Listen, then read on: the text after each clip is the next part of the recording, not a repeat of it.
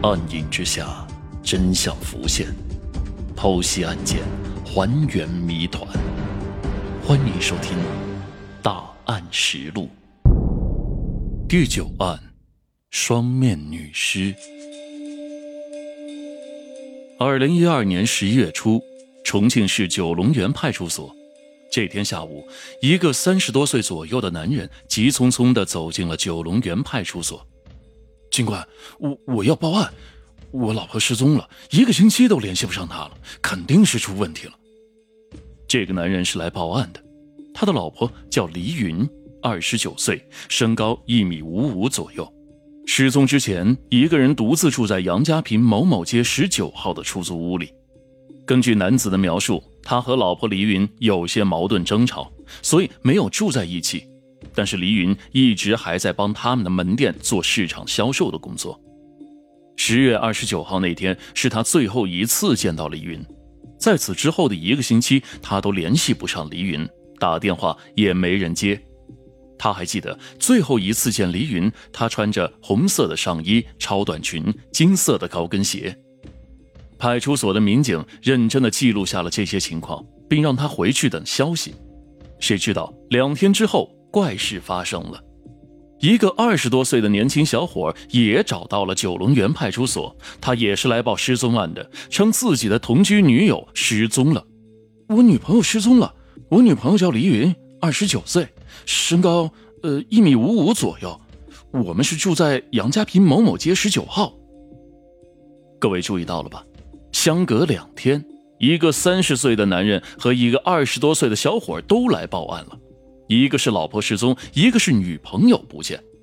可是天下真有这么巧合的事儿吗？同名同姓失踪的女人都叫黎云，更戏剧性的是，黎云的租住地址也完全一模一样，这事儿有些蹊跷。不过民警也并未立刻声张。毕竟这是失踪案，先好好的处理信息采集工作，调查一下看看再说。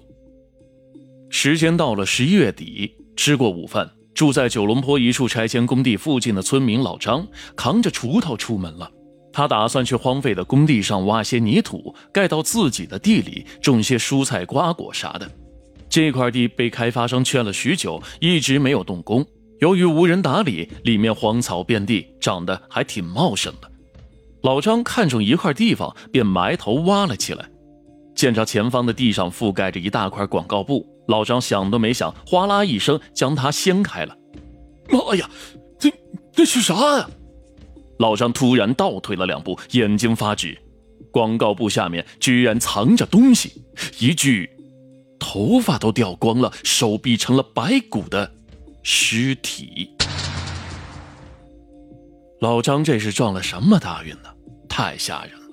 虽说这大白天的还是中午时间，可是荒地的面积很大，四周荒无人烟，一人一尸对峙，不是什么好事儿。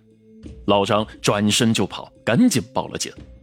九龙坡办案民警第一时间赶到了现场，法医看到尸体也是眉头紧锁，或许是暴露在外多时，尸体已经腐败，辨不清面目了。但是从其衣着来看，应该是一个女子，而且还是个衣着时髦的女郎。女士的头骨和手臂已经出现了白骨化，她的头部的头发掉落了不少，不过还看得出来是染过黄色的头发。她的身上是红色的上衣、短裙，佩戴耳环，手上还有一枚戒指。在距离尸体三米远的位置，一双金色的高跟鞋散落在地上。从死者的脚型判断，鞋子也正是他生前之物。法医通过尸检得出，女子的死亡原因是为钝器击打头部，造成了重度的颅脑损伤。死亡时间是在三个星期左右。女子年龄不大，大约在二十八到三十二岁之间。从她的衣着打扮来看，女子算得上是一名爱美的时髦女郎了。现场的勘验结果，尸体周围没有拖拽和移动的痕迹。这就说明了这处荒废的工地就是案发的第一现场。然而，警方环顾四周，却觉得有些不合理。这个地方地处九龙坡城乡结合部，周边都是建筑工地，居住的除了农村的人家之外，就是工地上打工的人们了。一个时髦年轻的女人为何会来到这里呢？她是跟谁一起来的？到这里来干什么的呢？如今之计，找到女子的真实身份，或许可以解开谜团。就在警方对工地各处进行搜查时，旁边的村民提供了一条线索：两周前，他在距离尸体几百米远的沟渠内看到过一个挎包。幸好警方找到那里，挎包还在。这是一个棕色的女尸挎包，拉链是打开的，里面的东西一览无余，有一个口红和一串门钥匙。除此之外，没有看到手机、钱包等贵重的物品。显然，这个包是被人丢到这里的。那么，它和那具女尸之间有关联吗？又如何来证明他们的关联呢？这多亏了包里的那支口红，警方找到了答案。在对口红上提取的生物检材与女尸进行对比之后，警方肯定了之前的猜测，挎包正是死者所有。不过，这时的案情依旧是一团迷雾，包里面没有财物和贵重的物品，难道是凶手劫财杀人吗？包里面也没有可以证明死者身份的物件，查不出尸源，周边也没有任何可以调用的监控，况且具体案发时间是哪一天也不清楚。这案子似乎走进了死胡同，如今只有先到工地周边的村子做摸排调查。谁也没想到，几天之后，九龙园派出所传来了消息，死者的情况和两周前派出所出现的奇怪报案很相似啊。